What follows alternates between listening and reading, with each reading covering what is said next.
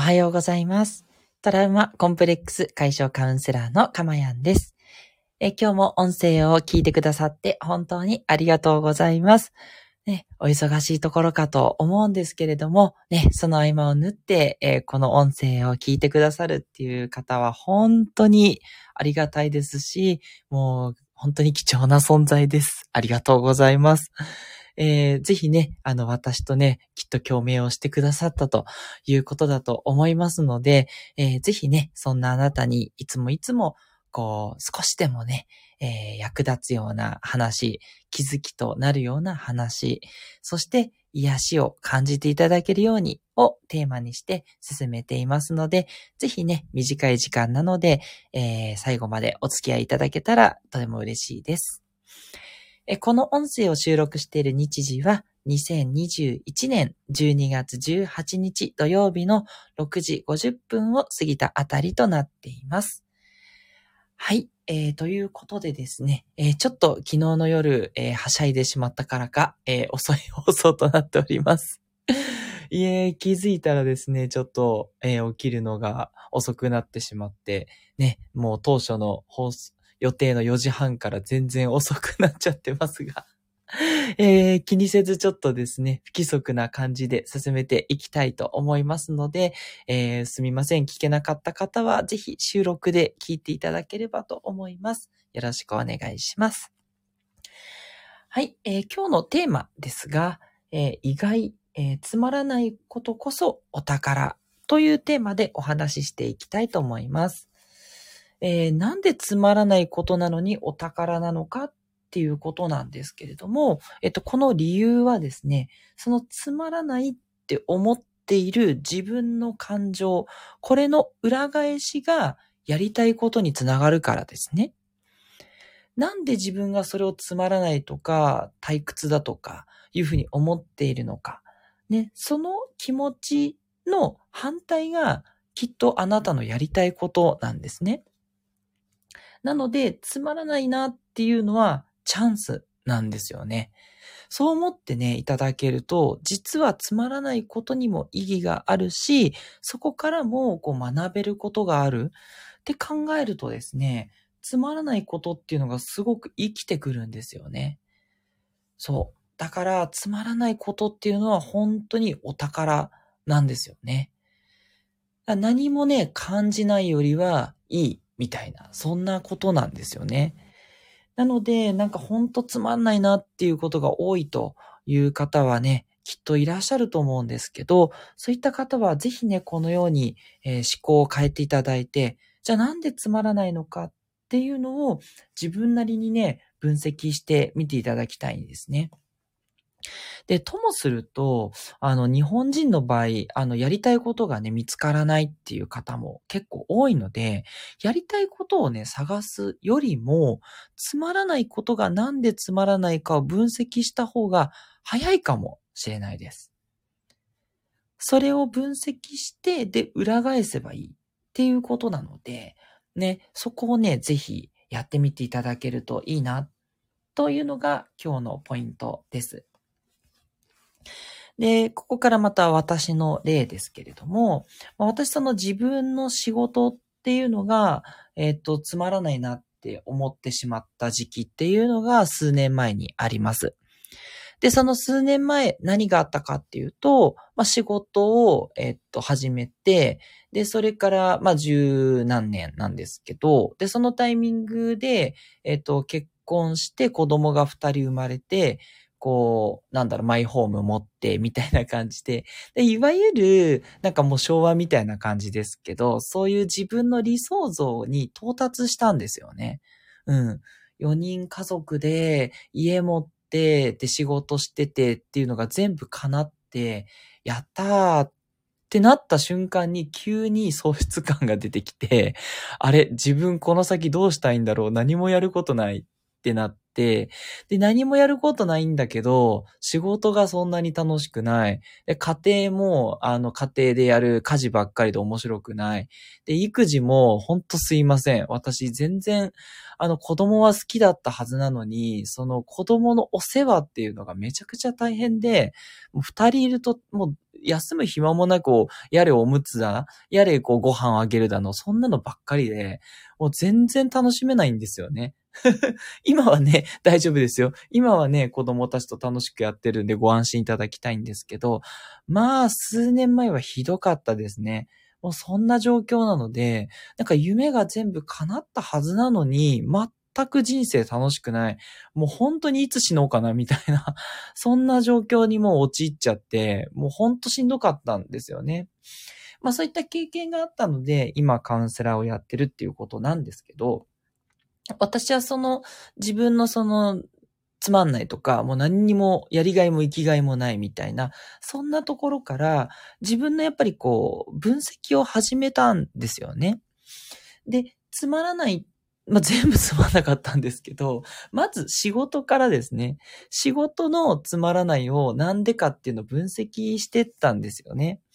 で、そうしてった時に、じゃあ本当につまらないのかっていうと、そんなことは私はなかったんですね。まあ、もともとその、えっ、ー、と、大学卒業して入ったその仕事は、すごくやりたいと思っていた仕事ですし、あの、毎日のようにやる仕事の内容が変わる仕事についてるので、すごくそこは楽しいんですよ。私すごい秋っぽいので、いろんなことをやるって仕事がいいなと思ってついたので、もうそこは実は満たされていた。それを忘れていたんですよね。だそこはすごくね、今でも感謝をしているところです。で、ただその中で自分がじゃあ何が楽しいのかっっていうのね、そう、ここをね、ぜひ皆さんも掘っていただきたいんですけど、つまらないことの中に楽しいことがあるかもしれない。これをね、まず探していただけるといいなと思います。もしかしたらないかもしれないですけどね。あるかもしれないと思って。で、私の中で楽しいことは二つあって、一つはやっぱ人との交渉は楽しかったんですよね。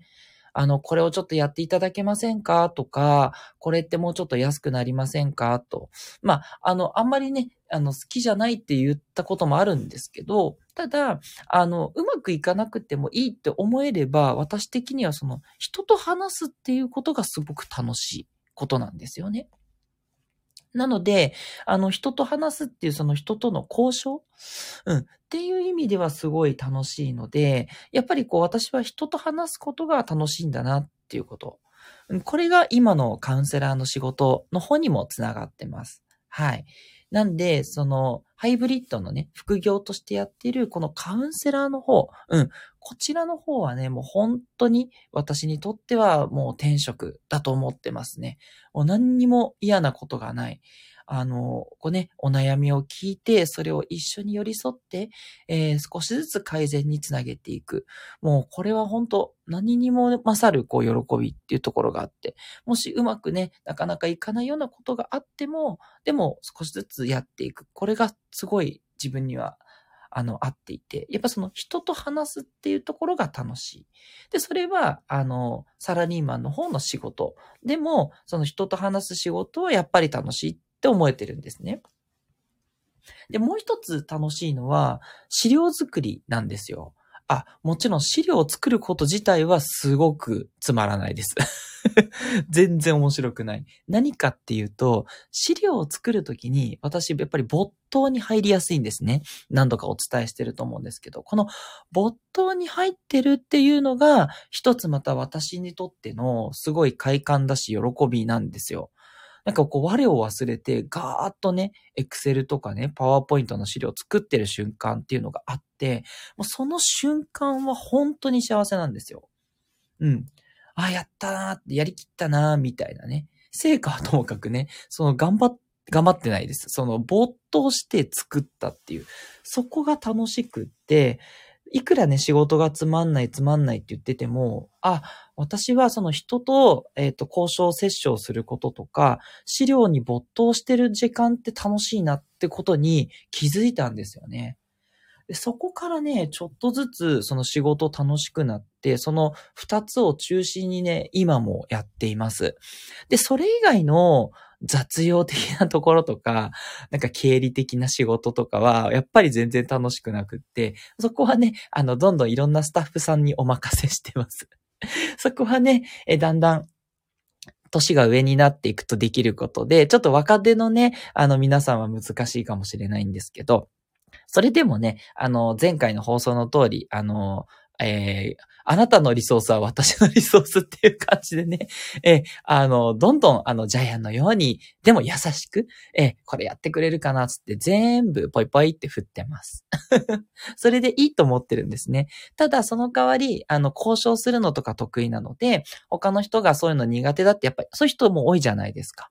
なので、あの、交渉ごとは積極的に引き受けて、あ、それ私やりますよとかね。うん。そんな感じで、あと資料をガーッと作るところとかを引き受けたりとか。そんな感じで、あの、ギブアンドテイクでね、自分の好きなことだけを引き寄せていくっていうこともね、できると思いますので、ぜひね、あの、もうどう頑張ってもつまんないってこともあると思うんですけど、ぜひ見直しをしていただきたいなというふうに思います。はい。えー、もう一つ。じゃあどうしてもつまんない。もうどう頑張ってもっていう時には、何かね、楽しいことをプラスしていけるといいと思います。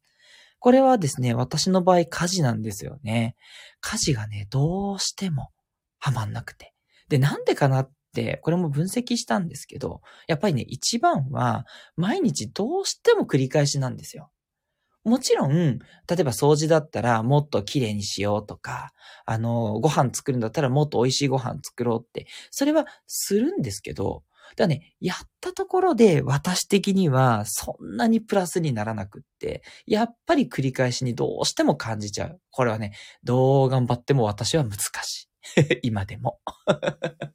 ていうのがあるので、どうしてるかっていうと、もう家事の時間は基本的に、えー、音声の教材を聞いてます。